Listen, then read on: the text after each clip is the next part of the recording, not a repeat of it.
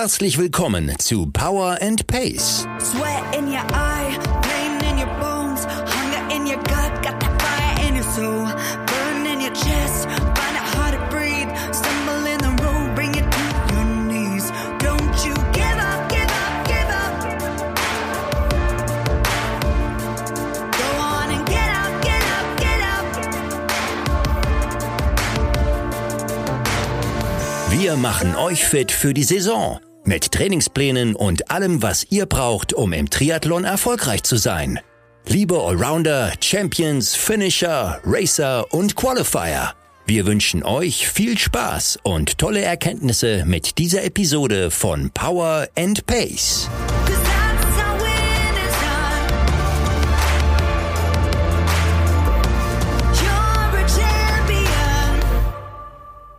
Wir sind zurück mit der neuen wöchentlichen Podcast-Folge von Power und Pace Triathlon Training. Und wie ihr wisst, geht es gleich los. Vorher stelle ich euch Jule, Teammanagerin von Power und Pace, den heutigen Presenter vor. Das ist Löwy. Löwy bietet 100% personalisierte Nahrungsergänzung, die voll auf eure Bedürfnisse abgestimmt ist. Statt Dutzenden Vitamin- und Nährstoffpillen genügt ein Löffel Löwy am Tag. Und so einfach funktioniert das Ganze. Ihr bestellt online, macht einen Löwy-Bluttest zu Hause und füllt einen Lifestyle-Fragebogen aus. Eure 100% personalisierten Nährstoffe werden dann in der Schweiz hergestellt und ruckzuck zu euch nach Hause geliefert. Und auf die Wirkung müsst ihr nicht blind vertrauen, sondern könnt mit einem Folgebluttest eure Nährstoffaufnahme und euren Fortschritt tracken. Mit dem Code LW-Trimark-25 gibt es 25 Euro Rabatt auf eure erste Bestellung der Löwy-Nährstoffe. Den Code sowie den Link zur Website findet ihr selbstverständlich wie immer auch heute in den Shownotes. Ich buchstabiere ganz kurz nochmal den Code. Kleines L, kleines W, minus Trimark, also T-R-I-M-A-G, minus 25 für 25 Euro Rabatt auf eure erste Bestellung bei Löwy. Und jetzt ganz viel Freude und viele neue Erkenntnisse mit der neuen Episode von Power and Pace Triathlon Training. Hallo Anna, es ist lange her, dass wir Podcast zusammen gemacht haben und auch, glaube, sehr lange her, dass ich überhaupt bei Power and Pacing Podcast aktiv war. Ja, das stimmt. Heute, äh, heute keine Jule, kein Björn, sondern Frank und ich haben das Vergnügen zusammen und wir wollen uns heute über Equipment unterhalten. Genau, ihr kennt uns, Anna Bruder, eure Redakteurin, ich bin Frank Wechsel, euer Publisher und wir sind schon lange im Triathlon unterwegs, kennen uns so ein bisschen aus mit Equipment. Äh, vor allen Dingen du, weil du dich gerade viel damit beschäftigt hast für unser Triathlon-Special. Genau, ich habe mich in erster Linie mit Laufschuhen beschäftigt, die selbst zu testen und auch für so Dinge, die für den Wettkampf nützlich sein können, die man nicht unbedingt braucht und aber eben auch damit, was man auf jeden Fall unbedingt braucht für den ersten Triathlon, aber natürlich auch für den hundertsten genauso. Und genau darum soll es heute auch gehen. Darum soll es gehen. Laufschuhtest ist was Gefährliches. Ja, ja, also ich muss da auch echt aufpassen. Ich bin, weiß ich nicht, ob ich aus dem Alter raus bin, dass ich äh, jeden Schuh quasi einfach anziehen kann, aber da, ja, wenn da einer Mann nicht so passt, dann bin ich verletzt und habe irgendwie Probleme und mir tut irgendwas weh. Ja. Apropos Alter. Wir beginnen den Triathlon mit dem Schwimmen. Mein erster Neoprenanzug, die gibt's heute nicht mehr, von daher darf ich sagen, der war himmelblau mit roten Reißverschlüssen. Das stelle ich mir echt abgefahren vor, den Anblick. Es gibt Fotos, die unter Verschluss sind. Ja. Genau. Äh, ja, lass uns einfach gerne die Disziplinen durchgehen. Wir fangen beim Schwimmen an. Wir wollen das heute so ein bisschen untergliedern in Training und Wettkampf. Also manche Dinge, die ihr halt fürs tägliche Training sowieso braucht und Wettkampf muss man dann einfach nochmal so ein bisschen äh, gesondert Genau. betrachten. Und damit sind wir bei der Frage. Damals habe ich sie mit Ja beantwortet und mir diesen himmelblauen Anzug gekauft. Braucht man als Triathlet einen Neoprenanzug? Fragezeichen. Ja, großes Fragezeichen auf jeden Fall, aber es gibt eben Situationen, da braucht man ihn und wenn man ihn dann nicht hat, dann ist es echt blöd. Ab, also ab 14 Grad Wassertemperatur darf geschwommen werden, drunter stellt sich die Frage nicht, weil dann wird nicht geschwommen. Genau, aber dann ist er eben auch verpflichtend und wenn ich dann keinen habe, stehe ich blöd da. Ja. Und ihn mir einen Tag vor dem Wettkampf irgendwie zu besorgen, ist auch keine so gute Idee, weil ich das eben auch vorher mal ausprobiert haben sollte. Ja, Das ganz bestimmt. Also, ich habe immer so das Bild vor Augen, großer Hamburg-Triathlon hier in der Alster und ganz viele Menschen, die zum ersten Mal in ihrem Leben einen Triathlon machen. Und man sieht da alles beim, gerade beim Neo Thema Neoprenanzug. Also, du siehst vom Hightech-Modell von denen, die gesagt haben, ich mache jetzt Triathlon, ich gebe halt auch die 1000 Euro auf, ja. ähm, über die, die sich vom Freund den Surfer-Neo geliehen haben. Ähm, bis zu denen, die sich am Tag vorher auf der Messe einen gekauft haben und nicht wissen, dass der Reißverschluss in der Regel hinten sitzt. Ja. Ja, also da ist wirklich Ja. alles dabei. Und natürlich auch die Fraktion ähm, Wetsuits are for Wims. Ich brauche kein Neo. Ich ziehe das Stück durch die Alster so durch. Ja, auch das kann man natürlich machen, wenn man denn ohne Neo schwimmen darf, generell. Und das sind 500 Meter Schwimmen. Ja, muss ich mir überlegen, wie lange brauche ich, um das Ding an- und auszuziehen und wie lange brauche ich dann für die Schwimmstrecke, ob das im Verhältnis steht. Also das habe ich auch schon so gemacht, dass ich mich dann dagegen entschieden habe und das aber, ja, teilweise auch dann bereut habe, weil man dann halt schon frierend aufs Rad steigt. Ja, also grundsätzlich kann man, glaube ich, sagen, der frühe Saisonbeginn ist in der Regel mit Freibad-Wettkämpfen belegt. Ja, da Ja. braucht man nicht unbedingt ein Neo, man geht auch so ohne Neo ins Freibad. Ja. Es bringt natürlich dann den Geschwindigkeitsvorteil, aber aus Kälteschutzgründen nicht. Dann kommt so diese Übergangsphase der ersten Draußen-Wettkämpfe, wo es tatsächlich so sein kann, dass das Wasser zu kalt ist, als dass ich ohne Neo reinsteigen dürfte. Ja, genau. Und also wir können ja auch mal übers Budget reden, wenn man jetzt eine Neo Äh, vom äh, Gehen wir erstmal weiter durch die Saison. Dann kommt der Hochsommer. Da, je kürzer die Strecke, desto weniger notwendig wird wahrscheinlich der Neoprenanzug. Je länger die Strecke, desto mehr Vorteil bietet es mir in allerlei Hinsicht. Und zum Saisonende haben wir wieder das gleiche Problem. Es wird kalt und ja. Genau. Und man, also dann ab einer gewissen Gradzahl ist er dann auch verboten. Also er darf hier nicht mehr anziehen. Da kann man dann auch über äh, Swimskins sprechen, die sicherlich nicht zu den Must-Haves gehören, sondern nur für die, wo es dann eben um, um Sekunden geht. Ja, wenn ich jetzt weiß, ich mache nur diesen einen Wettkampf, der ist im Hochsommer und ich kann davon ausgehen, das Wasser hat da 24 Grad und ich werde kein Neo anziehen, dann brauche ich ihn mir auch nicht kaufen. Nee, nee, weil er kostet Geld, da kommen wir gleich zu. Ganz wichtig noch, es gibt in diesem Jahr eine Neuregelung für Altersklassensportler ab der Altersklasse, ich weiß es aus dem Kopf nicht, 60 oder 65. Diese Richtung. Diese es Richtung? steht auch im Special drin. Genau, ab da gibt es mehr Freiräume, mehr Freigaben für Neoprenanzüge, ähm, das eben auch bei ähm, Temperaturen, äh, ich habe es hier Ab 60 Jahre. ab 60 Jahre gilt für alle Distanzen die 24,5 Grad Regel. Das heißt, ich darf bis 24,5 Grad immer mit Neoprenanzug schwimmen. Ja. Dauert bei mir noch ein bisschen. Genau. Ja, du hast es gesagt, es ist eine Frage des Budgets. Neoprenanzüge gibt es von bis. Ja, also ich würde sagen, das fängt so ungefähr bei 200 Euro an. Es gibt auch Ausreißer nach unten, aber das würde ich mir dann auch echt überlegen. Das ist eine Investition auf jeden Fall, aber den hat man eben nicht nur ein Jahr und vielleicht auch nicht nur zwei, sondern das, das lohnt sich dann einfach und ich würde nicht zum günstigsten Modell greifen. Genau, das kann man, glaube ich, sagen. Heute äh, halten Neos. Ja, das war früher mal Ja. anders. Also mein Himmelblauer hat dann auch nur diese eine Saison geschafft. Ja. Und dann war er mir entweder zu peinlich oder kaputt. Äh, ich weiß es nicht mehr. ähm, Neoprenanzüge halten heute. Und man kann die auch reparieren, wenn da mal ein kleiner Cut oder so drin ist. Ganz genau, ganz genau. Das geht, ähm, kann man teilweise selber machen. Die guten Hersteller bieten das auch an, Reparaturservices. Ähm, es gibt vielleicht auch hier oder da eine, eine Tauchbasis, die das macht. Das habe ich auch immer mal wieder Ja. gesehen, dass es Geschäfte gibt, wo man den Neo fachgerecht reparieren lassen kann. Und äh, wie gesagt, es ist eine Investition. Wenn man, wenn man Lust auf diese Sportart hat und das wirklich regelmäßig betreiben möchte, dann bleibt die auch Jahre erhalten, wenn man den Neo gut pflegt und ein vernünftiges Modell hat, was auch eine gewisse Qualität Genau, mitbringt, dann, genau.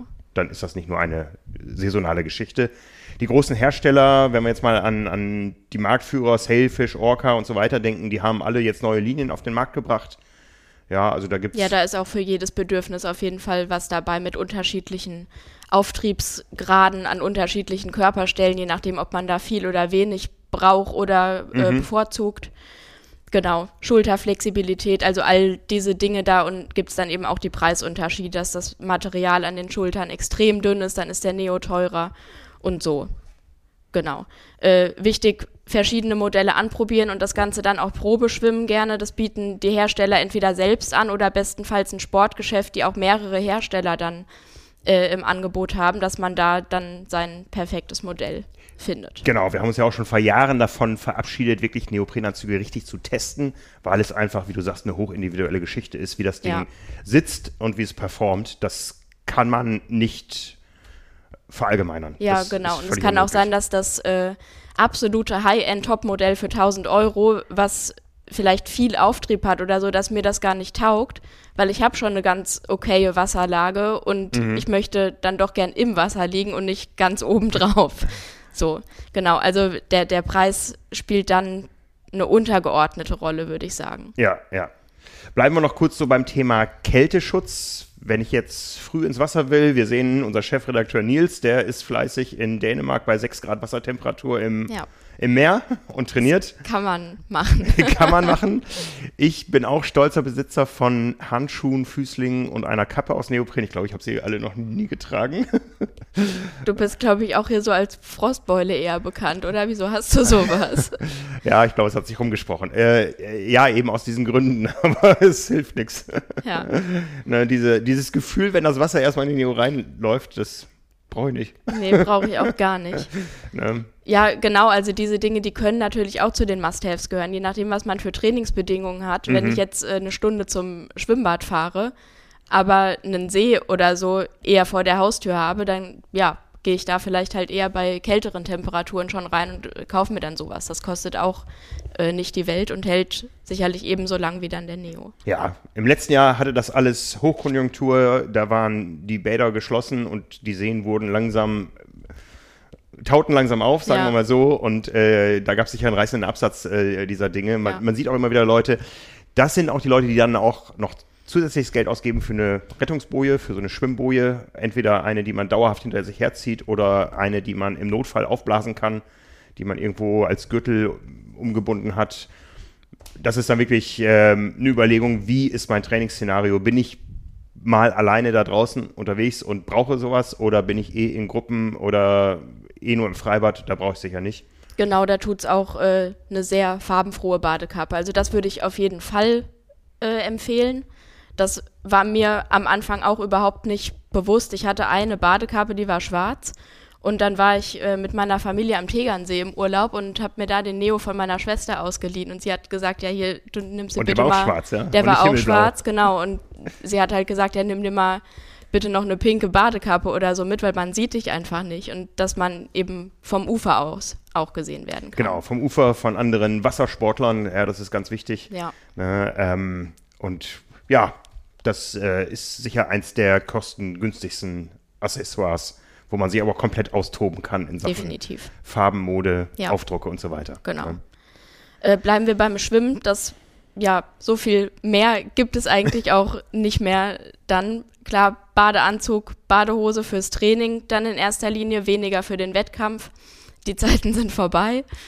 Ähm, Schwimmbrille, Badekappe haben wir schon angesprochen. Zur Schwimmbrille sieht's mit dem Testen eigentlich ähnlich aus, dass Ganz da genau. einfach die Passform entscheidend ist und dass ich nicht sagen kann, das ist die Top-Schwimmbrille, die kauft jetzt mal bitte alle, weil ja, die, die mir passt, passt vielleicht euch überhaupt nicht. Ja, bei, bei Schwimmbrillen ist es vor allen Dingen auch eine Gewöhnungssache. Ja, also erstmal muss natürlich die Grundform sitzen. Ja, jedes Ja. Gesicht ist unterschiedlich und äh, es gibt verschiedene Einstellmöglichkeiten äh, mit dem mit dem Band, was um den Kopf rumgeführt wird, aber auch mit dem Nasensteg, der unterschiedlich breit Ja. ist. Das ist eigentlich bei guten Brillen mit dabei, dass es da, ich sag mal, drei verschiedene Weiten gibt, die man umstecken kann.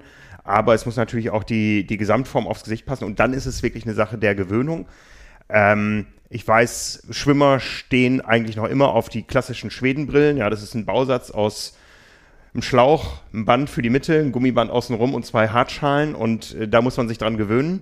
Und ich glaube, das Thema Gewöhnung, das kann man nicht oft genug unterstreichen. Da kann man nur allen sagen, liebe Leute, macht zum Beispiel mal eine Schwimmeinheit über eine Stunde, wo ihr die Brille bewusst nie absetzt. Ja, weil Ich setze die generell nie ab. Dementsprechend sehe ich dann auch aus danach. Nee, ich muss immer nach jedem Intervall muss ich die immer absetzen und so. Und dann wundere ich mich, dass ich äh, auf einer Langstrecke nach einer halben Stunde Kopfschmerzen kriege, Ja. weil ich es einfach nicht gewohnt bin. Ja. Ne? Also Gewöhnung, Gewöhnung, Gewöhnung ist sicher das A Ja, O, genau, aber? Also das ist auch echt ein guter Hinweis und man kann eigentlich so sagen, beim Anprobieren der Schwimmbrille erstmal nicht das Band um den Kopf machen, sondern wirklich nur die, die, äh, wie nennt man das, die Schalen andrücken ans Gesicht und wenn es dann auch, kann auch nur kurz sein, wenn es dann erstmal hält, dann passt die. Genau. Ganz genau. Ne? Aber man sollte eben nicht darauf angewiesen sein, das Kopfband so fest zu zurren, dass irgendwie die Brille hält und da kein, kein Wasser reinkommt. Ähm, ja, aber wenn, wenn die so hält, dann haut das auf jeden Fall hin. Und wenn ihr ein Problemgesicht oder Kopf habt, sag, sag ich mal, das nicht für Schwimmbrillen geeignet scheint, dann gibt es so Art Schwimmmasken eigentlich. Die sehen nicht schön aus, die sind Nein. ein bisschen breiter und bedecken dann auch so einen Teil von den Wangen und die passen eigentlich wirklich jedem und halten dann fest. Das, da muss man dann optisch durch. Genau. Manche tragen sie auch zum Radfahren weiter. Ja, genau. da sind wir wieder beim Thema. Nein, ja, also wie gesagt, Gewöhnung, Gewöhnung, Gewöhnung. Äh, man kann noch ein bisschen nachhelfen mit Beschlagschutz, den man immer wieder aufträgt. Ist nicht teuer, wenn man jetzt Probleme hat mit seiner Brille, dass die laufend beschlägt. Ähm, meistens ist es so, Hab wenn ich gerade. Hm? Hab ich gerade. Gestern bin ich ohne Kontaktlinsen geschwommen und die Brille ist beschlagen. Das war Oh. aufregend. Blindflug, ja. Im, im Ja. Nebel soll man nicht so schnell schwimmen. Ja. ja. Ne, ähm, ansonsten äh, preislich geht es dann auch in die Höhe, wenn es irgendwo ähm, polarisierte Gläser gibt, die Sonnenlicht eben nur in gewisser Form durchlassen oder Brillen, die sich bei Sonneneinstrahlung abdunkeln.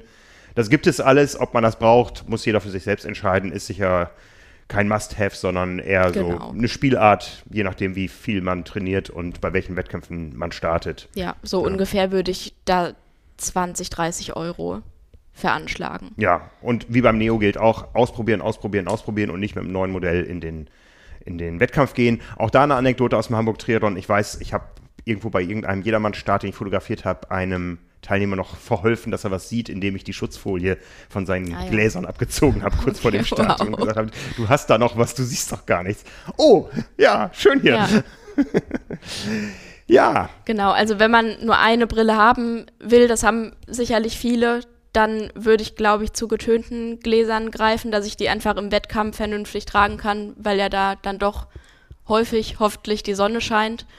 Und ja, im Hallenbad kommt man damit auch klar. Also es ist ja auch beleuchtet, das Becken und irgendwie hell. Also da lieber getönte Gläser, als dass ich dann äh, beim Freiwasserschwimmen die Augen zusammenkneifen genau, die muss. Pupillen reagieren ja auch und äh, Genau. sorgen für den Rest. Ja, also Ja. ich würde auch dazu tendieren, eher ein bisschen getönt zu nehmen. Sieht auch besser aus. Ja, das sowieso. Kommen wir zur nächsten Disziplin, oder? Ja, ähm, wenn wir noch so ein bisschen im Training bleiben, ähm, gerade Triathleten würden jetzt fragen, was ist denn mit den ganzen Tools? Was brauche ich da? Ich Ja. sag ja nix. Ja, im Prinzip nichts. Also auch die Power und Pacer, wenn ihr euch die Schwimmpläne anguckt, da steht nie irgendwas mit Tools dabei. Aber natürlich auch, weil wir nicht wissen, wo sind genau eure Schwachstellen und so weiter. Wenn ihr jetzt, es gibt diese Einheiten, die haben einen Technikschwerpunkt, da steht zum Beispiel dabei, gerne auch Pullboys, Pedals, Schnorchel etc. benutzen und am Ende noch 500 Meter Arme. Wenn man das jetzt auf die Spitze treiben will, kann man natürlich Arme mit Pullboy und Pedals schwimmen. Und ich würde auch sagen, Pullboy und Pedals sind so die Sachen, die man auf jeden Fall haben sollte und die auch immer mit dabei sein Genau, man dürfen. kann mit Tools nämlich auch viel falsch machen. Ja, Tools ohne Anleitung, also ohne Anleitung eines erfahrenen Schwimmtrainers, der auch wirklich Technik beurteilen kann, ist eine heikle Sache. Ja, Genau. man kann auch die Dinge damit verschlimmbessern. Ja. Und ähm, Gerade bei Pedals, wenn dann jemand zu so Riesenteilen greift, die aussehen wie Topfdeckel, da kann man sich halt auch einfach die Schulter kaputt machen, wenn man das übertreibt. Und die Technik, ja, also Ja. indem man dann doch eher dem Druck ausweicht und nicht äh, versucht, ihn zu finden. Genau, ja, genau. also äh, ich glaube, ich, ich glaube, dass Björ- Björn würde jetzt sagen, Laufen lernt man durch Laufen. Ich sage auch, Schwimmen lernt man durch Schwimmen. Ich bin auch nicht so ein Freund davon, zu viele Technikelemente in zu wenig Schwimmtraining einzupacken. Ja, Ja. wenn man erstmal Fortschritte machen will, dann sollte man natürlich auch an seiner Technik arbeiten, bevor sich da Dinge einschleichen. Aber wenn ich nur einmal in der Woche schwimmen gehe und da eine halbe Stunde Technik mache, äh, je nachdem, was mein Ziel ist, wenn ich einfach nur die 500 Meter einer Sprintdistanz schaffen will, dann brauche ich das alles nicht. Ja, dann sollte ich einfach schwimmen, schwimmen, schwimmen. um Genau, dann Distanz bin ich im. Zweifel schon müde, weil wenn ich die Technik absolviert habe und habe gar keine Lust mehr auf das eigentliche Programm. Genau, weil das darf man nicht falsch verstehen. Schwimmtools sind keine Einsteiger-Devices, ja. Also Ja. äh, man sieht auch äh, unheimlich viele verschiedene pfiffige Devices im Topsport, ja, aber das sind auch Leute, die können damit umgehen, ja. Ja. Ob jetzt der Einsteiger unbedingt mit einem Bremsfallschirm schwimmen muss, wo seine Beine eigentlich genug bremsen, äh, das, das weiß ich nicht, ja. Ähm, also da gibt es wirklich Führt nur Dinge. zu Frust. Genau, genau. Und da, da, das sollte man, glaube ich, wirklich mit dem Schwimmtrainer besprechen. Was tut mir gut? Denn gerade beim Schwimmen ist, glaube ich, die, die Selbsteinschätzung am weitesten auseinander von der Realität. Ja. Das wissen wir alle. Ja. ja. Also auch wenn ich mich mal irgendwo auf Video sehe, denke ich nur, oh Gott, oh Gott, ich sollte lieber keine anderen Menschen korrigieren beim Schwimmen. Reden wir nicht drüber. Ich äh, komme mir auch immer vor, als würde das echt gut aussehen, wenn man dann doch mal ein Video sieht. Egal. Ja.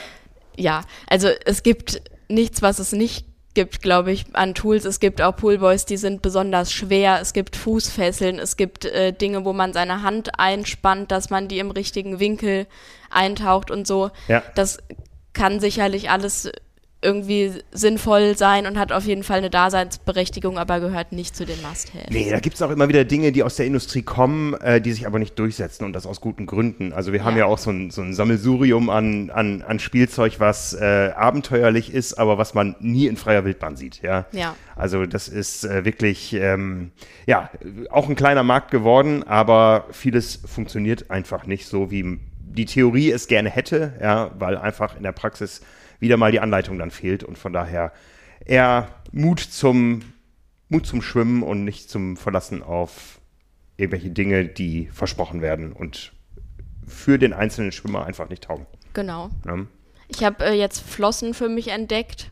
Auch noch gar nicht so lange. Also die habe ich mir jetzt neu zugelegt. Da bin ich echt großer Fan. Kriegst du keine Von- Krämpfe? Nee, Okay. nee, das nicht. Also kurze, kurze oder lange? kurze. Kurze.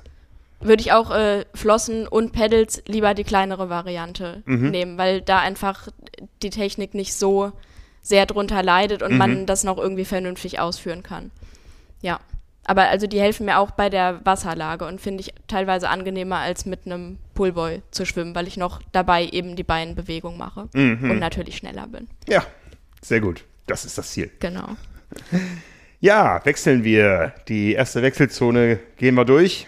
Genau. Sitzen wir schon auf dem Rad oder haben wir noch was zum ersten Wechsel, was man braucht? Außer dem Handtuch. Nee. Startnummernband, so kleine, kleine Dinge, die man im Wettkampf braucht.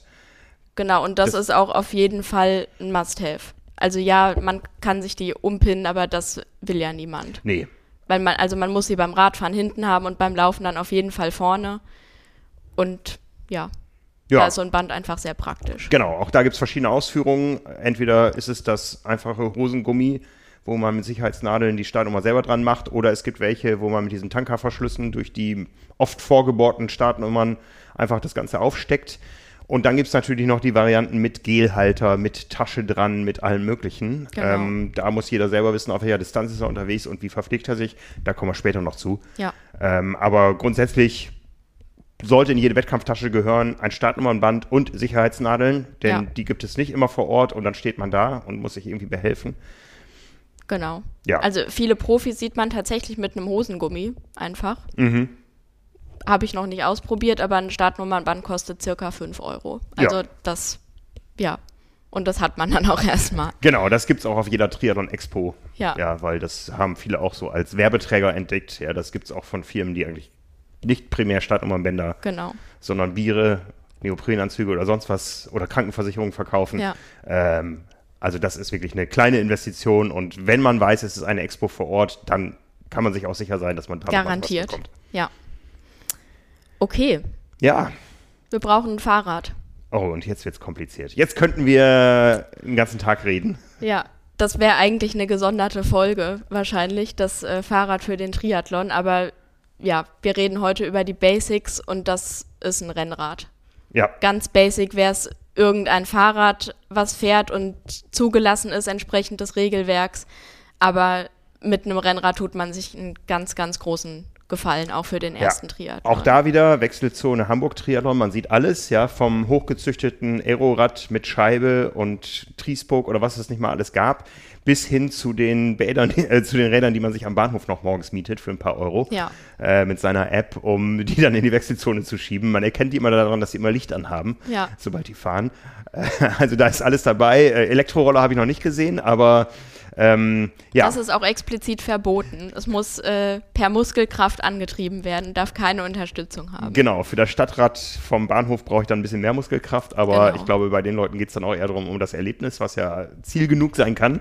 Auf jeden Fall bei so Veranstaltungen, die irgendwo äh, optisch schön sind, sei es in einer großen Stadt oder in der Natur. Ja, aber wenn ich jetzt schnell unterwegs sein will, dann sollte ich auf ein paar Dinge achten.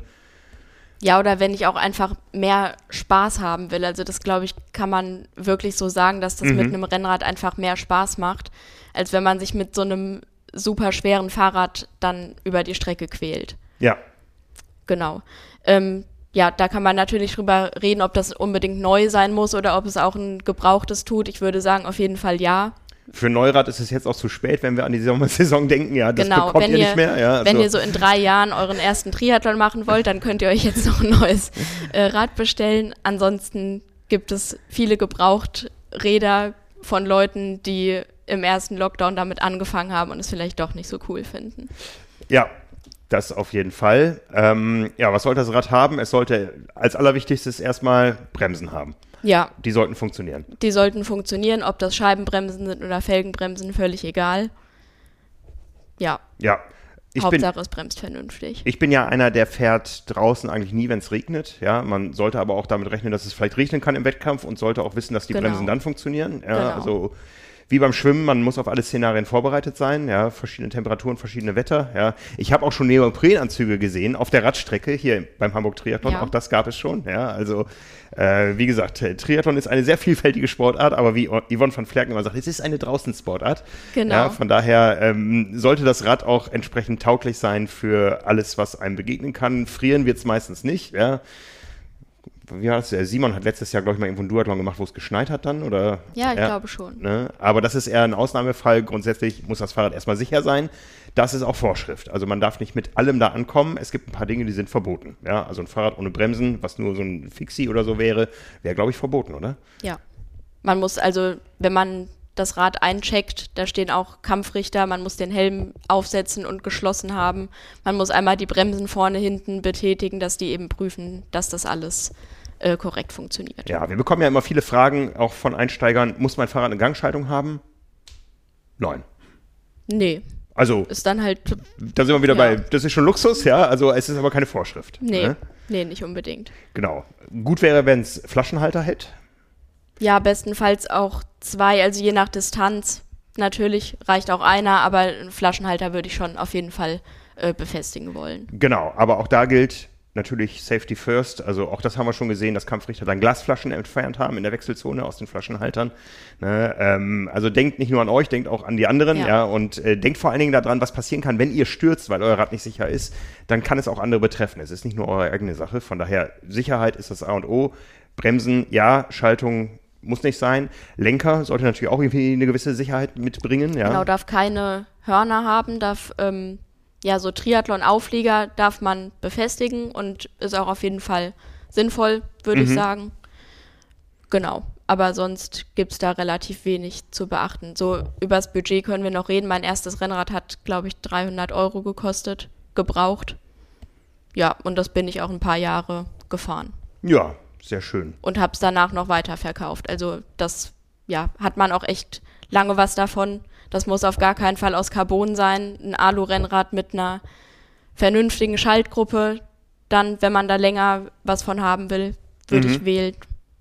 Ja, ich bin ja immer einer, der sagt, wenn ich schon äh, zu einem Wettkampf fahre, dann möchte ich es auch genießen und zu genießen widerspricht sich für mich eine quietschende Kette. Ja, also das sieht man immer wieder, selbst im Profibereich habe ich das schon erlebt, da, da war das Quietschen dann teuer, äh, lauter als, als äh, das Motorrad, auf dem ich gesessen habe als Fotograf. Ne, wo ich nur denke, Leute, was macht ihr da? Ja, ihr habt hier das beste Material, tut doch was dafür, dass es auch funktioniert. ja, das ne? ist, ist einfach dann schade drum, um den Wettkampf. Genau. Ne? Dann äh, ist natürlich wichtig, wir haben drei Kontaktstellen. Ja? Einmal am Lenker, an den Händen. Handschuhe sieht man jetzt im Triathlon heutzutage seltener. Ja, früher hatte auf Langstrecken jeder einen Handschuh an, aber da haben natürlich auch Lenkerformen, Lenkerrohre, Auflageflächen. Manchmal braucht man die Hände ja gar nicht, bieten die kaum noch Kontakt, weil sie Ja. nur irgendwie äh, dazu da sind, die Schaltung zu bedienen vorne mit den Knöpfchen. Ähm, da ist sicher der Komfort nicht so wichtig. Wichtig ist es beim Sattel und bei den Schuhen. Ja, Sattel ist eine Kombination aus Sattel und Hose. Ja, da kommen wir gleich noch zu. Was habe ich Genau. überhaupt an? Ne, und bei den Schuhen ist es auch eben dann eine Ausprägungssache. Für den Einsteiger reicht es sicher, die Laufschuhe nach dem Schwimmen anzuziehen und damit Rad zu fahren und am Ende zu laufen. Das ist auch sehr praktisch. Geht schnell, ne? vor allem Ja. beim zweiten Wechsel, beim Ja. ersten nicht so. Ne? Aber ähm, funktioniert, Ja. ist erlaubt. Also man muss keine fest fixierten Schuhe an den Rädern haben oder an den Pedalen haben. Ja, das ist, gehört nicht zum, zum äh, Reglement, zur Vorschrift. Habe ich auch bei meinem ersten Triathlon gemacht, weil der auf dem Mountainbike stattgefunden hat, weil die Strecke durch den Wald ging tatsächlich. Also da wäre Rennrad Okay. gar nicht gegangen. ja, Und da bin ich natürlich mit Laufschuhen gefahren. War auch okay. Okay, ja, es geht auch. Also ein Vereinskollege von mir, der, der wollte einfach nicht mit Rennradschuhen fahren. Ja. der, der hat es einfach nicht für sich nie ähm, als angenehm empfunden. Der ist immer mit Laufschuhen gefahren, mit hochgedämpften Essex-Laufschuhen, die zehn schnellste Radzeit auf Lanzarote inklusive Profifeld. Wow. Ähm, aber der hatte auch solche Oberschenkel, da wusste er mit dem Laufen ein bisschen schwieriger. Ja. Ne? Also es war so eine Radgranat. ja, äh, funktioniert auch, ist natürlich nicht State of the Art heutzutage. Da gibt es äh, ganz viel ähm, Spielräume, was Pedalsysteme erstmal grundsätzlich betrifft, was Radschuhe betrifft, mit Triathlon-Tauglichkeit, ohne Triathlon-Tauglichkeit, mit Wattmessung, ohne Wattmessung. Das sind alles Dinge, die brauchen den Einsteiger nicht groß zu kümmern. Ähm, Aber da macht es natürlich dann irgendwann richtig Spaß, wenn man da einsteigen will, ähm, da zu optimieren, zu optimieren, zu optimieren. Auch da ist es immer so eine Sache, für was entscheide ich mich und dann bin ich da erstmal in einer Linie, ja, und ähm, bietet mein Fahrrad sowieso schon eine Wattmessung oder rüste ich die nach am Pedal und dann bin ich wieder ein Genau. bisschen eingeschränkt, welche, welche Adaptersysteme ich da habe, welche Radschuhe passen und ja, auch dazu könnten wir stundenlang philosophieren. Ja. Ne?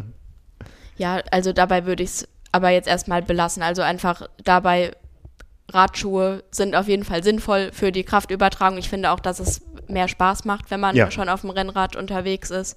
Aber ist auf jeden Fall kein Muss. Nee, ganz bestimmt nicht.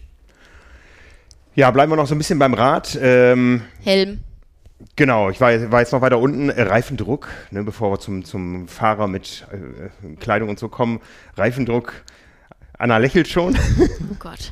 da könnte man jetzt auch philosophieren. Überhaupt erstmal Reifenwahl. Wa- Was fährst du bei dir?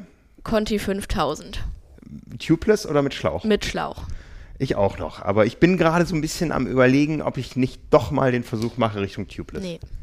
Ne? Ich habe so viel Platten gehabt. Also ich war ja jetzt auch Und wieder auf, auf, äh, auf Fuerteventura, der Pannenkönig. Und ähm, ja, Also ich hatte letztes Jahr bei 10.000 Radkilometern drei Platten oder so. Ich glaube, es waren drei. Einer davon auf der letzten Fahrt okay. wegen ja einfach Streumaterial auf der Straße.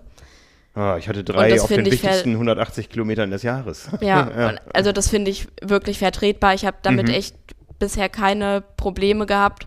Und allein die Vorstellung, dass ich tubeless fahre und dann dichtet diese Milch eben nicht ab, weil es ist zu groß, das Loch oder wie auch immer. Mhm. Und ja, dann bin ich halt geliefert, weil ich kriege keinen Tubeless-Mantel von der Felge. Das ist, Das fällt mir so schon echt schwer Ja. und da habe ich Glück, wenn ich das dann mal hingekriegt habe. Aber ein Reifen, also einen Schlauch kann ich schon wechseln. Ja. Aber bei Tubeless wäre es dann halt einfach vorbei und das ja, Genau. will ich nicht eingehen, das also Risiko. Tubeless heißt eben, es gibt keinen Schlauch mehr. Also das sind momentan die beiden gängigen Systeme. Ja. Ja. mit Schlauch, ohne Schlauch. Äh, Klebe, Faltreifen und sowas, das gibt's alles gar nicht mehr. Das äh, verabschiedet sich auch gerade aus dem Profi-Rennradsport.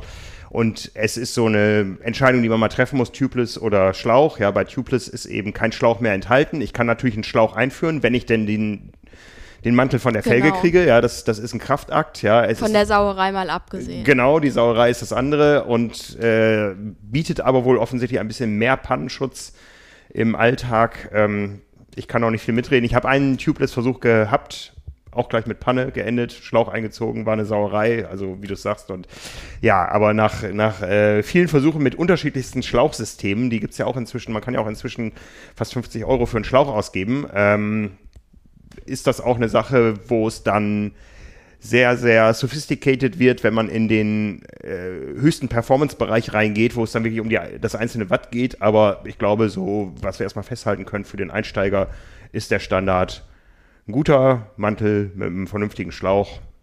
Das System, was sich seit vielen Jahren bewährt hat. Genau. Und dem richtigen Druck. ja. Und da wird es wieder kompliziert. Also heutzutage sagt man, weniger ist mehr. Früher, ich war noch so die 8,5 Bar Generation, heute ist man eher so bei 6,5. Ja, also auch abhängig vom, vom Körpergewicht, aber ich habe da auch früher 8 Bar Mhm. auf jeden Fall reingeballert. Fühlte sich auch schnell an, aber heute weiß man, es ist schneller, wenn man mit weniger Bar Ja. fährt. Was aber auch wieder mit der Reifenbreite zusammenhängt. Also wenn man früher 23 Millimeter Reifen gefahren Mhm. ist oder noch weniger, dann da braucht man auch einfach mehr Druck drauf. Jetzt, ich fahre eigentlich immer 28er breite Reifen und da reicht weniger einfach. Ja. Genau. Das Fassreifendruck würde ich jetzt aber, glaube ich, gar nicht, äh, gar nicht aufmachen. Aber was hast du denn im Wettkampf dabei, wenn es doch mal eine Panne gibt? Hast du was dabei oder sagst du, es passiert schon nichts? Auch das kommt auf die Distanz an. Bei meinem ersten Triathlon hier in Hamburg, insgesamt der zweite, das war eine Sprintdistanz und da hatte ich nichts dabei. Weil ich, also das waren halt 20 Kilometer und wenn ich da einen Platten gehabt hätte, ja, dann wäre es halt so Ja. gewesen. Und dann hätte ich das Rennen beenden müssen. Zum Glück hatte ich keinen Platten, das war dann alles gut. Ansonsten, also ab olympischer Distanz würde ich, glaube ich, was mitnehmen. Das würde ich mir dann einfach überlegen, wie lange brauche ich circa oder in welcher Zeit kriege ich das gewechselt, worauf kommt es mir überhaupt an und wenn ich auf jeden Fall den Wettkampf beenden will, dann nehme ich da natürlich was mit. Ja, hängt immer davon ab, ja. Wenn es jetzt zu Hause ist und man sagt, okay, dann habe ich es halt nicht geschafft, aber wenn ich Reisekosten auf mich genommen habe Genau, und so, dann genau. möchte ich auch was haben von dem Tag und dann wäre es halt schade, wenn es an sowas scheitert. Ja. Und ansonsten würde ich wahrscheinlich nur einen Schlauch mitnehmen, eine Kartusche, eine kleine Handpumpe, Reifenheber. Habe ich was vergessen? Nee, das war's. Ja. Reifenheber, ja. Ich brauche die, auf jeden Fall. Ja, hängt auch immer vom, vom Reifen ab und von der Felge und so. Manchmal geht es Ja. auch ohne, ja. Ähm, muss man auch ausprobiert haben. Schlimm ist, wenn man dann wie einst Norman Stadler in der Wüste steht, in der Lava und nach Stöckchen sucht, um äh, den Reifen abziehen zu können, ja, weil Reifenheber nicht dabei sind. Aber ja, wie du sagtest, Standard. Auf jeden Fall eine Pumpe, wenn man nicht auf Kartuschen vertrauen möchte oder das noch nie ausprobiert hat oder ja, so. oder zum Anpumpen einfach finde ich das immer ganz. Genau, ne? Und eine Kartusche, wenn sie leer ist, ist sie leer. Ja? Ähm, eine Pumpe funktioniert immer noch. Ja. Und ähm, wie viel Schläuche man dann mitnimmt, li lieber gibt ein zu nie viel. genug. es gibt nie genug, habe ich äh, erfahren müssen, ja. Ja. Genau. Also auch, ja, nach deiner Erfahrung in Südafrika habe ich mir auch überlegt, vielleicht doch mehr als einen Schlauch mitnehmen, aber das ist halt dann auch einfach ein bisschen Pech. Ja, da war es da war's halt, ich habe ich hab ja, am Ende hat es dann äh, an der Kartusche gescheitert, ja. Ne? Also Ja. ich hätte noch, äh, Schlauchmaterial hätte ich noch gehabt, aber zwei Kartuschen waren einfach irgendwann leer und dann musst du halt gucken, wenn du Genau, keine Pumpe dabei genau. hast. Ne? Also da wäre vielleicht eine Kartusche und eine Pumpe heute meine Wahl. Ja. Ja. Zumal, und dann, dann sind wir beim nächsten Thema, ich ja auch alle Storage-Möglichkeiten nutzen kann, weil ich da keine Riegel reinpacke im Wettkampf. Ja. Ne? Und das ist auch wieder ein eigenes Thema. Dazu nur als Querverweis ähm, das Thema Wettkampfernährung. Da gibt es am Montag in einer Woche, also am Montag vor der Ironman WM in Utah, einen Podcast mit Anne Haug, wo wir über das Thema reden. Wettkampfverpflegung im weiteren Sinne. Da geht es um die ganze Wettkampfwoche inklusive Reise und schon ein bisschen im Training vorher und so. Ähm, auch dazu gibt es, glaube ich, auf unseren Kanälen schon eine ganze Menge, was wir da mal gemacht haben. Und es gibt am kommenden Montag, das ist der, jetzt muss ich gerade in den Kalender gucken, was ist der Montag für ein Datum? Der 26. April gibt es ein Webinar von Power and Pace. Das mache ich zusammen mit Björn Giesmann, wo wir explizit auf das Thema Energieversorgung im Triathlon-Wettkampf eingehen werden, wo ihr Fragen stellen könnt und äh, alle Infos dazu findet ihr auf äh, powerandpace.de. Ja, Ja, von auf daher. jeden Fall anmelden, würde ich sagen. Genau, von daher brauchen wir da jetzt nicht zu tief drauf eingehen, außer eben, dass ich genug Flaschenhalter brauche, denn, und das möchten viele immer noch nicht so für sich nachvollziehen, ich kann mich auf einer Langdistanz komplett flüssig versorgen. Ich muss nicht irgendwo Riegel im Trikot, am Rahmen oder sonst wo transportieren. Wenn ich das mir gut überlegt anschaue, dann äh, funktioniert das allein mit Flüssigkeiten und dafür hat man dann eben alle Storage-Möglichkeiten für Eventualitäten frei. Genau. Würde ich aber auch, also die Flaschenhalter ja zählen zu den Must-Haves, so Sachen wie Trinksystem etc. Das hängt dann auch wieder vom Rad ab, aber Triathlonrad ist kein Must-Have und somit auch nicht unbedingt das Trinksystem, Genau. abhängig von der Distanz. Ja, also da kann man ohne Ende weiter philosophieren, aber wir waren ja eben schon kurz davor und da steigen wir jetzt weiter ein. Was hat man denn an? Socken. Ja, da wollte ich auch äh, jetzt gern drauf eingehen. Die Frage, ob Socken oder nicht, die muss ich mir überhaupt nicht stellen, aber generell kann man die sich stellen, weil man kann natürlich ohne Socken Rad fahren Ja. und auch laufen. Aber du fühlst dich nackt ohne Socken. Aus Ja, das kommt ja oder? gar nicht in Frage. Ja. Also mein, mein Einteiler, zu dem kommen wir später auch noch, der ist einfach schwarz und da habe ich einfach wahnsinnig viele Möglichkeiten, dieses Outfit äh, aufzupeppen und dann Farbklicks zu setzen. Die Möglichkeit würde ich auf keinen Fall liegen lassen. Ja. Also ich weiß auch, ähm, ich weiß gar nicht, weil ich meinen letzten Triathlon ohne Socken gemacht habe. Früher war das das A und O oder äh, hat man das gemacht, aber da war ich ja auch eher als, als Jugendlicher auf kurzen Distanzen unterwegs oder Sprintdistanzen. Das macht man ja da jetzt immer noch.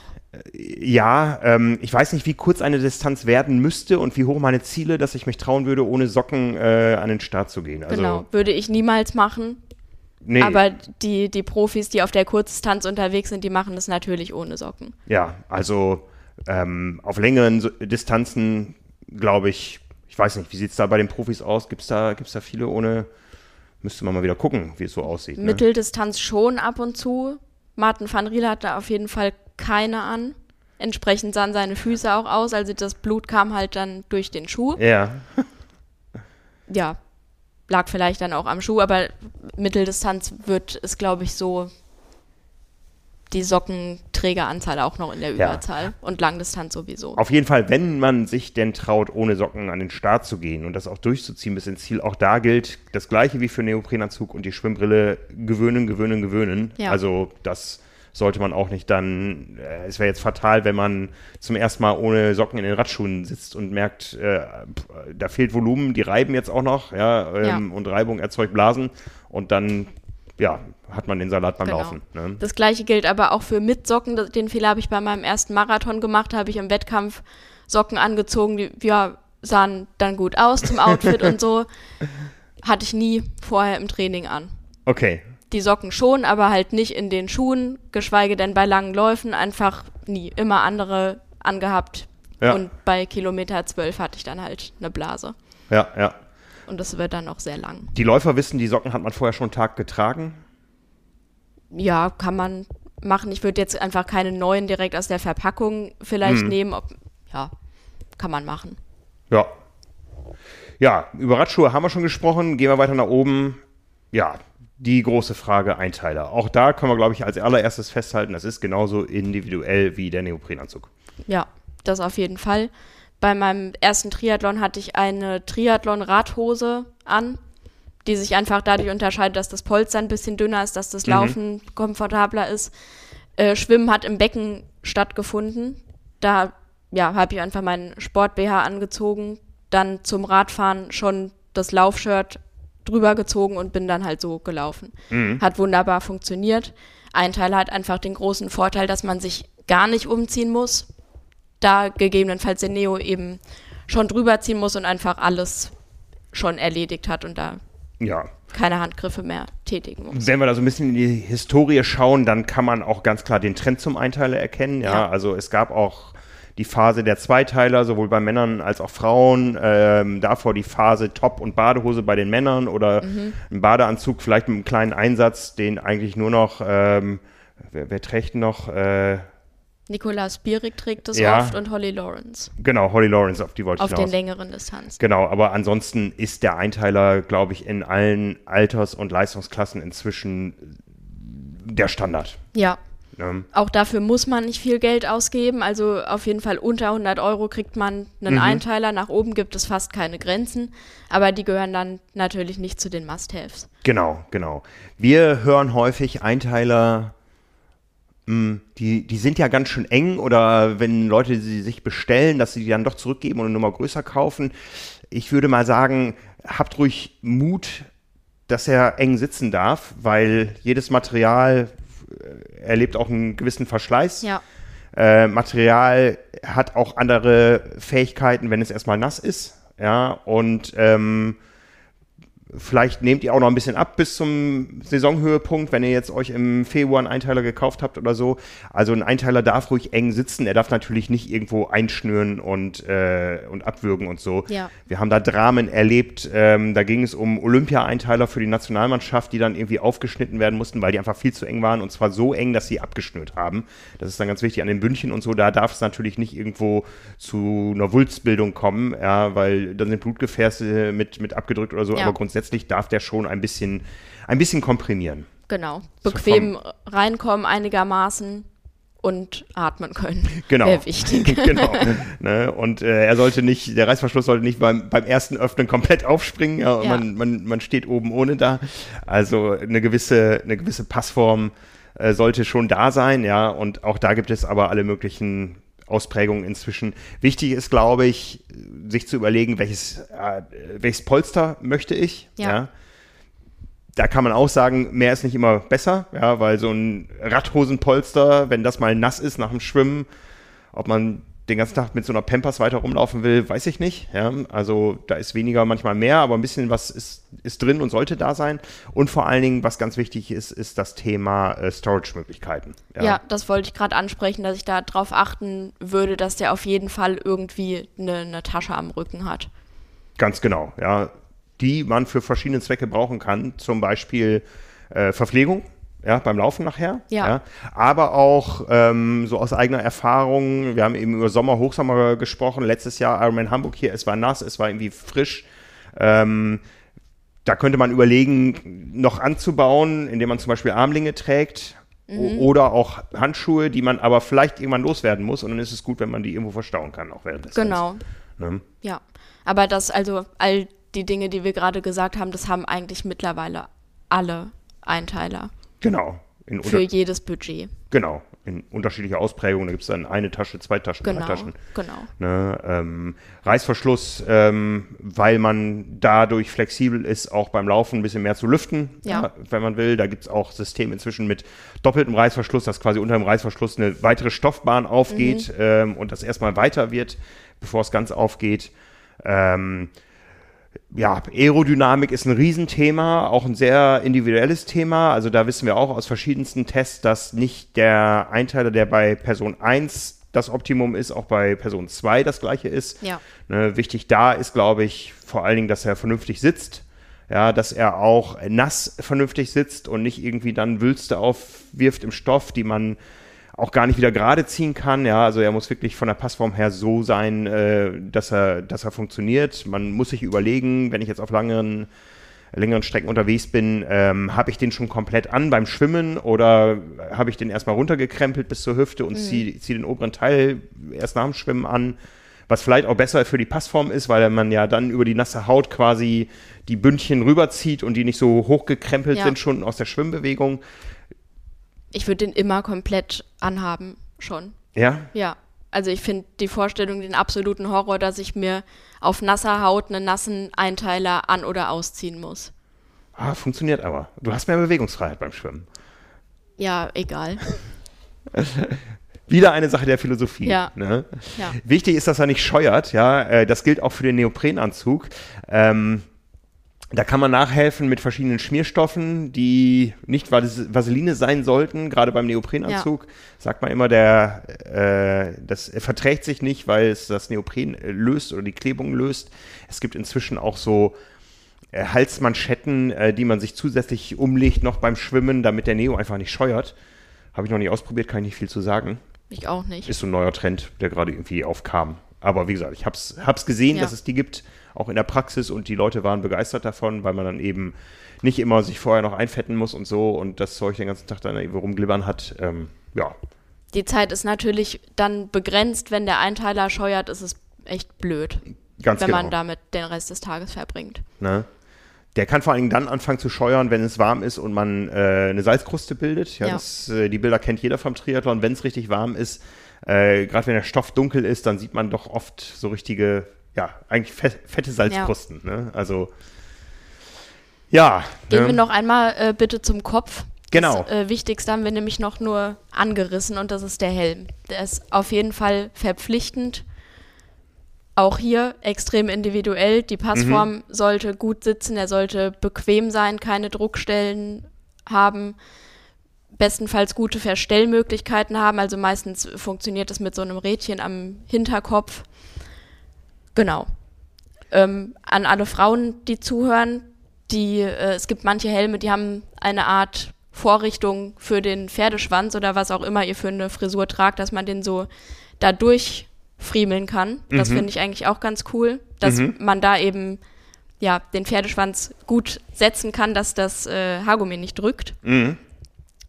Genau, aber dazu gibt es eigentlich gar nicht so viel zu sagen. Wir können festhalten, dass man keinen Aerohelm benötigt, sondern einfach einen bequemen Straßenhelm. Genau, der sollte auch alle paar Jahre ausgetauscht werden und Ja. den entsprechenden Industrienormen genügen. Ja, da gibt es gewisse Vorschriften, dass der überhaupt zugelassen wird. Da schauen auch die Kampfrichter rein, ist da das entsprechende Siegel drin. Ja, Ja. und äh, ganz wichtig, ein Helm funktioniert dadurch, indem er den Druck im Fall eines Sturzes so abwandelt, dass der Helm bricht. Und wenn das einmal passiert ist, ist dieser Helm kaputt.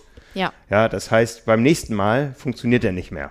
genau. Ja, das heißt, Und das gilt auch, wenn der mal runtergefallen ist im Zweifel. Ganz genau. Das kann auch mal im Wettkampf passieren, dass er in der Wechselzone runterfällt oder so. Ähm, man sollte den auf jeden Fall regelmäßig äh, anschauen. Da gab es mal Diskussionen, ähm, was die Kampfrichter dürfen, ob die den wirklich auch mal so ein bisschen verwringen dürfen, weil es da äh, Athleten gab, die nachher die Kampfrichter angeschwärzt haben, ihr habt meinen Helm kaputt gemacht, der war eben noch heile, bevor ihr den gebogen habt. Ja, ähm, da weiß ich nicht, wie aktuell so die, die Lehre im Kampfrichterwesen ist, ja, was da gemacht wird, aber es sollte einfach im ureigensten Interesse sein, einen vernünftigen, funktionierenden, schützenden Helm zu haben.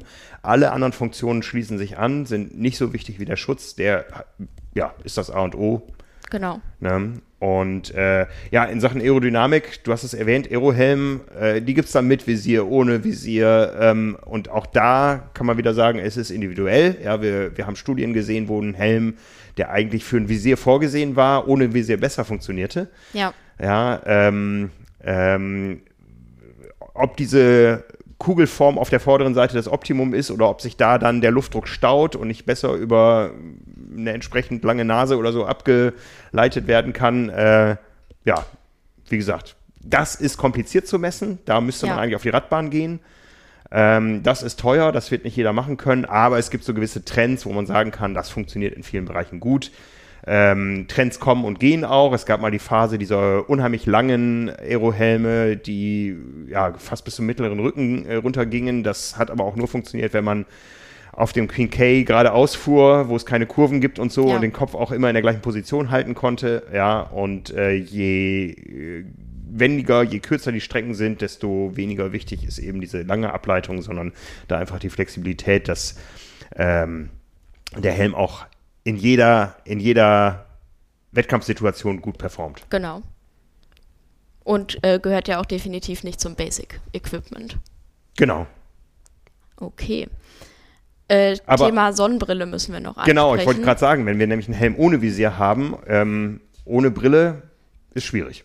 ja, geht nicht. Also würde ich auf jeden Fall zu den Must-Haves zählen, wenn man die, natürlich kann man Fahrrad fahren ohne Brille, aber das ist extrem unangenehm, nicht nur wegen Wind, sondern auch wegen kleinen Mücken, die da mal reinfliegen können und so weiter. Ich bin Kontaktlinsenträgerin, also für mich ist das ein No-Go, ohne Brille zu fahren, einfach weil mir dann die Augen austrocknen. Ähm, ja, ich bin Fan von großen Brillen. Ich weiß. Ich nicht.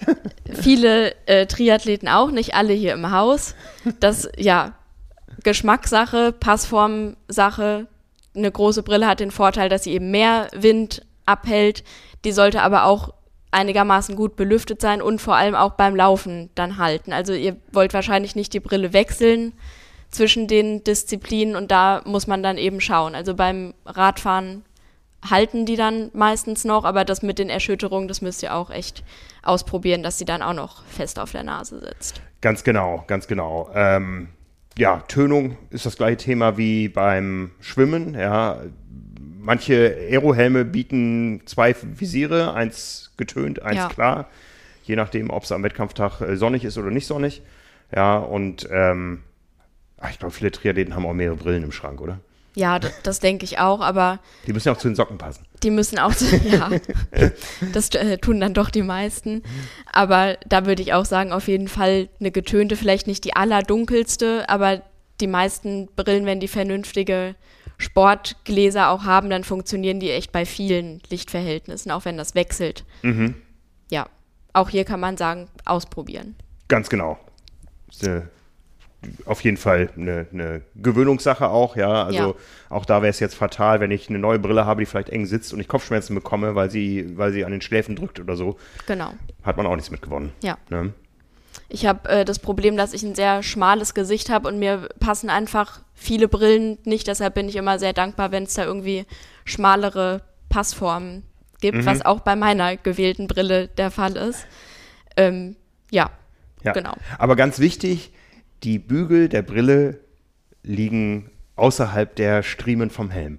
danke, dass du das sagst, weil die meisten, also Radfahrer sagen, dass man Triathleten auch daran erkennt, dass die äh, Brillenbügel eben komplett unter dem Helm sitzen, was wahrscheinlich daher kommt, dass man erst den Helm absetzt und dann eben die Brille noch aufhat.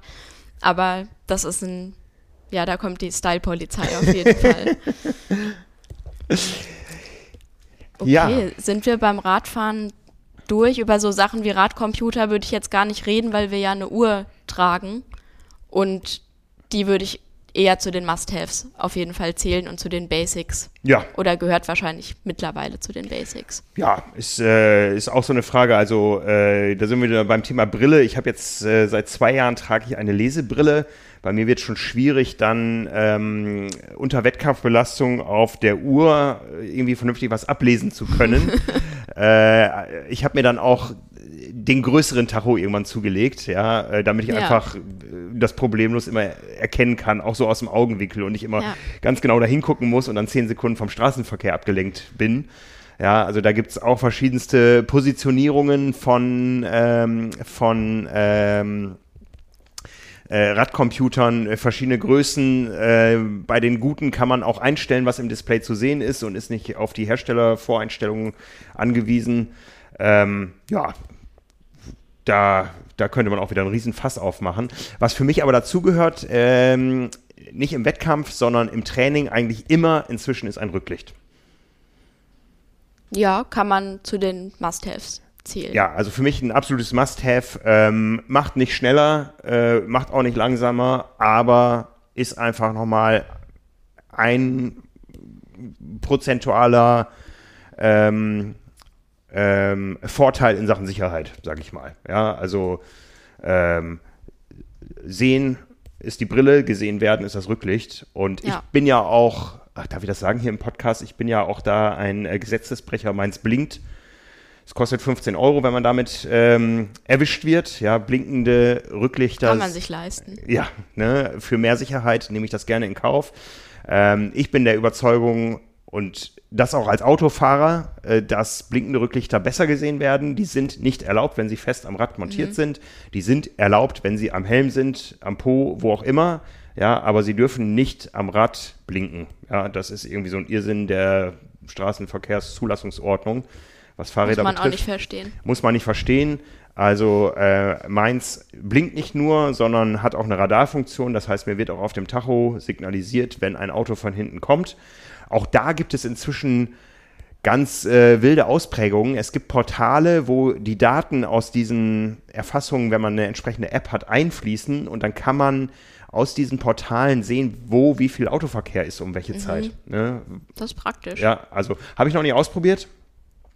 Äh, Werde ich mal machen, aber ähm, ja, wie gesagt, das ist genauso wie beim Helm eine Sache der Sicherheit. Macht nicht schneller. Gut, ein guter Helm macht schneller, das Rücklicht nicht, aber man möchte ja auch in fünf Jahren noch Triathlon betreiben. Ja, Ähm, und von daher ist das für mich wirklich ein Must-Have. ja. Da würde ich mir noch eine Funktion wünschen, dass direkt eine Anzeige rausgeschickt wird, wenn ein Auto zu schnell oder zu dicht auffährt. Ja, ja. Ja. Ja, aber kommen wir zum Laufen. Ja, kommen wir zum Laufen. Da das A und O offensichtlich die Laufschuhe. Oh ja. Also wir haben einen Laufschuhtest, der geht über 14 Seiten. Deshalb könnte man auch zu Laufschuhen eine komplett eigene Folge machen, auf jeden Fall. Ja. Ähm, wenn wir von den Must-Haves reden, reicht ein Paar aus. Und es muss auch nicht Carbon sein. Nee, auf keinen Fall. Da, ja, habe ich auch äh, meine Erfahrungen gemacht. Die waren nicht unbedingt positiv. Also auch hier gilt echt ausprobieren und es muss kein Carbon sein. Also echt im Zweifel auf Nummer sicher gehen und einfach den bequemen Trainingsschuh nehmen und damit auch den Wettkampf machen. Das ist überhaupt gar kein Problem. Ganz genau, ja. Also ich habe ja auch meine Versuche gemacht mit Carbonschuhen im Wettkampf. Äh, du sagtest, ausprobieren ist das A und O. Also das ist, glaube ich, bei Laufschuhen äh, klarer wie bei allen anderen Dingen noch. Ähm, noch klarer sogar als bei der Schwimmbrille. Das Schwimmen geht schon irgendwie vorbei. So ein Marathon im Ironman, der geht nicht vorbei, wenn die Schuhe einfach überhaupt nicht funktionieren. Ja. Ähm, Und auch nicht einmal ausprobieren, sondern einlaufen. ganz genau. Und, über mehrere Wochen. Ja, und aus eigener Erfahrung, äh, wie gesagt, einlaufen aus, äh, äh, über mehrere Wochen und auch bedenken, dass die Wettkampfsituation eine andere ist. Ja, also Ja. dass sich vielleicht auch Füße über 180 Kilometer Radfahren, wenn es warm ist, ausdehnen. Ja, Genau. dass ähm, ich vielleicht auch Socken trage, die ich im allgemeinen Lauftraining nicht trage und äh, dass ich vielleicht auch mit der Schnürung da flexibel bleibe. Ja, das war ja mein Problem am Ironman Südafrika, dass die Schnürung dann auf einmal unter dieser Situation zu eng war, die zwei Wochen vorher gut funktioniert hat bei jedem Trainingslauf. Also da muss man wirklich ähm, für sich das Optimum finden. Vielleicht überlegen, bringt mir diese, dieses Schnellschnürsystem auf einem, auf einer Langdistanz, die irgendwo zwischen siebeneinhalb und 15 Stunden dauert, tatsächlich so viel ähm, an, an Zeitgewinn oder halte ich mich nicht flexibel mit einer konventionellen Schnürung, die ich halt dann in der zweiten Wechselzone einmal binden muss? Ja, die Minute hat man dann vielleicht noch. Ja, würde ich, würde ich äh, jetzt auch so unterschreiben. Ja. Wie gesagt, ich habe auch versucht, für mich da ähm, das Optimum rauszukritzeln und rauszukitzeln. Das ist äh, einmal schief gegangen. Ich würde jetzt, glaube ich, bei einer Langdistanz immer mit Schnürschuhen laufen. Ja? Ja. Die paar Sekunden machen den Kohl nicht fett, wie man hier im Norden sagt, aber bieten einem alle Flexibilitäten im weiteren Auf jeden Rennverlauf. Fall. Ne? Genau. Ähm, ja, das kann man eigentlich auch schon beim Laufschuhkauf beachten, dass man die bestenfalls nicht morgens kauft, sondern abends irgendwie nach der Arbeit oder am späten Nachmittag, wenn man auf jeden Fall schon eine Weile auf den Beinen war oder schon trainiert hat oder wie auch Mhm. immer, weil sich die Füße einfach ausdehnen und ich auch dann noch so eine gute Daumenbreite Platz haben sollte vorne. Ga- Ganz genau, ganz genau.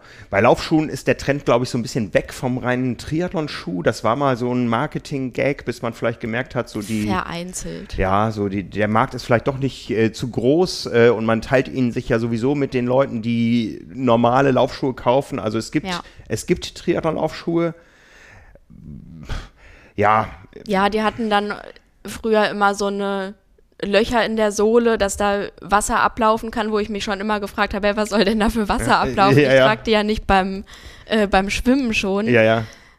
Ja, also das braucht man sicherlich nicht. Manche haben dann so eine Lasche an der Ferse, die das Anziehen erleichtern sollen, Da haben wir gerade noch einen. aber das funktioniert vielleicht auch ohne die Ge Lasche. Genau, da haben wir gerade ein paar im Test gehabt. Äh, ich habe es dir ja gezeigt. Das hat eine Riesenlasche. Ja, da kannst du echt mit, mit vier Fingern durchgreifen. Ja. Aber ähm, das Problem ist, ist, ist, ist nicht diese, diese fehlende Griffmöglichkeit, sondern man muss eben auch mit der Ferse in den Schuh reinkommen. Und Ja. äh, wenn, wenn es da nicht funktioniert, dann ist es egal, welche Lasche da hinten dran sitzt. Also wenn ich diesen Schuh jetzt für mich hätte, ich glaube, ich würde die Lasche irgendwann abschneiden, weil sie einfach zu groß ist und man braucht sie nicht. Ja. Ne?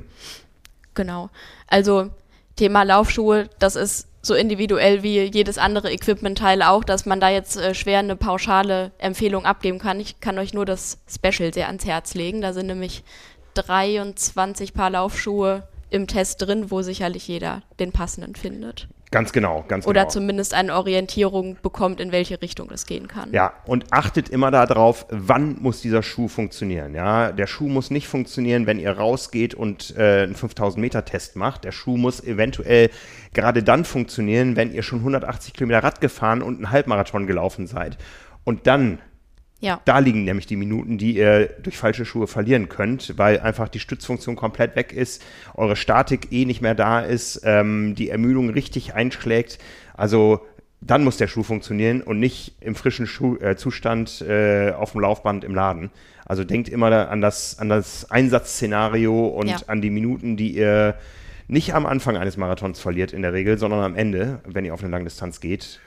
Umgekehrt natürlich, wenn ich nur Sprintdistanzen mache, dann sollte ich eher darauf achten, dass vielleicht keine Nähte drin sind, die mich irgendwie stören, weil ich da mit allerhöchster Wahrscheinlichkeit dann doch ohne Socken unterwegs bin. Genau. Und, ähm, Und dann braucht er auch nicht allzu viel Dämpfung, sondern dann kommt es ja wirklich auf Geschwindigkeit an, wenn man jetzt Ligastarter ist oder so. genau, ne? Zieht man natürlich keinen gedämpften Trainingsschuh an.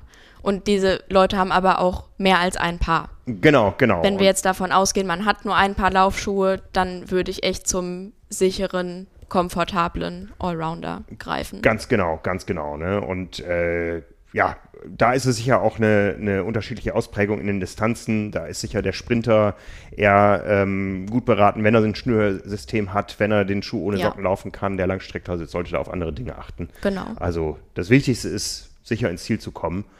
Und ähm, ja, das ohne weiteren Schuhwechsel. Ich habe es ja gemacht im Ja. letzten Jahr, dass ich mir ein, ein, ein paar äh, im Special Needs Beutel, der ja ausdrücklich nicht als Verpflegungsbeutel, ähm, als Eigenverpflegungsbeutel deklariert war, indem ich mir ein zweites Paar deponiert habe, falls es schief geht äh, beim Ironman Hamburg. Ich hätte auf jeder Runde die Möglichkeit gehabt, einen Schuhwechsel einzulegen. Hast du da aber nicht gemacht. Habe ich da nicht gemacht, da bin ich so über die Runden gekommen. In Südafrika hätte ich es mir gewünscht, dass ich es getan Ja. hätte. Ja, also Ah, Mist. ja, so, so ist das halt. Ne? Genau. Man lernt nie aus. Ja. Ja. Okay. Ich würde sagen, dass wir so als äh, Take-Home-Message mitgeben können, dass es individuell ist. Das ist eine sehr unzufriedenstellende Antwort. Ja, Äh, aber es ist nun mal einfach so, ihr müsst die Dinge ausprobieren. Nicht nur einmal, sondern ausgiebig und in möglichst spezifischen Situationen. Sprich bei Koppeleinheiten, die dann auch gerne mal im Einteiler machen. Ganz dass ich genau. damit äh, auf dem Fahrrad gesessen habe, in der entsprechenden Position, dass er auch dann noch bequem ist. Mhm. Dann die Laufschuhe anziehen. Startnummernband muss man jetzt nicht testen, aber genau, all, all diese kritischen Dinge, sag ich mal, die sollten auf jeden Fall sitzen und da muss ich mich drauf verlassen können, genau. dass das funktioniert, bequem ist und im besten Fall noch gut aussieht. Genau.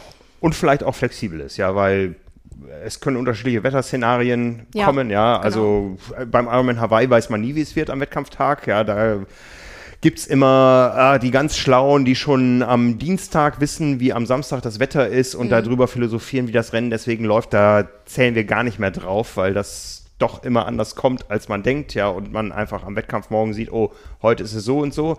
Ähm, es gibt sicher besser planbare Szenarien, ähm, aber auch da, Nils würde jetzt sagen, äh, haben ist besser als brauchen, ja. Ähm, Das gilt sowieso immer beim Equipment, meiner Meinung nach. Genau, wenn ich jetzt für eine Langdistanz packe, äh, dann habe ich drei große Beutel, in denen ich meine Utensilien äh, verstauen kann äh, und zwei davon kommen eben im Wettkampf zum Tragen, ja, und dann ist es vielleicht ganz gut, sich die Möglichkeit offen zu halten, doch Armlinge anzuziehen auf dem Rad, indem sie eben da sind. Wenn sie nicht da sind, Ja. oder eine Weste oder so.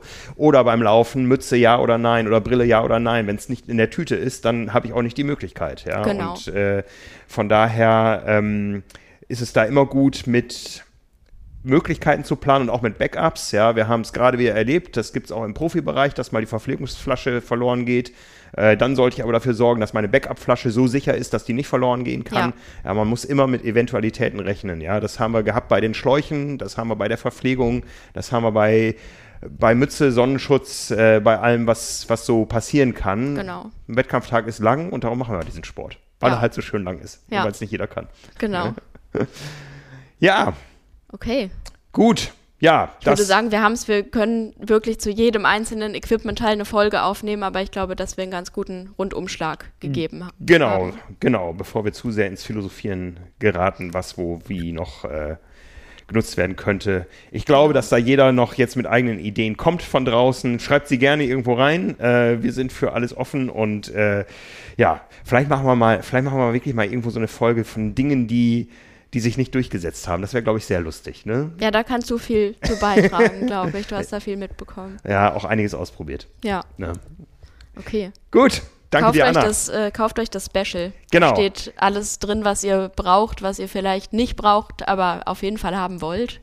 Genau, das Triathlon Special 1 2022 mit dem Schwerpunktthema Triathlon Guide Equipment ab dieser Woche im Handel oder unter trimark.de findet ihr es auch.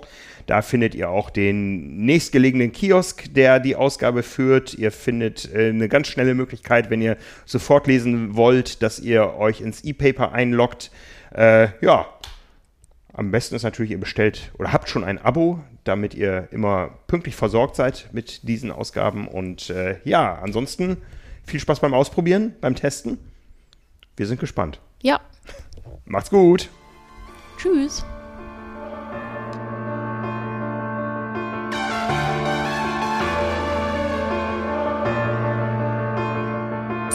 in your eye, pain in your bones, hunger in your gut, got that fire in your soul, burn in your chest.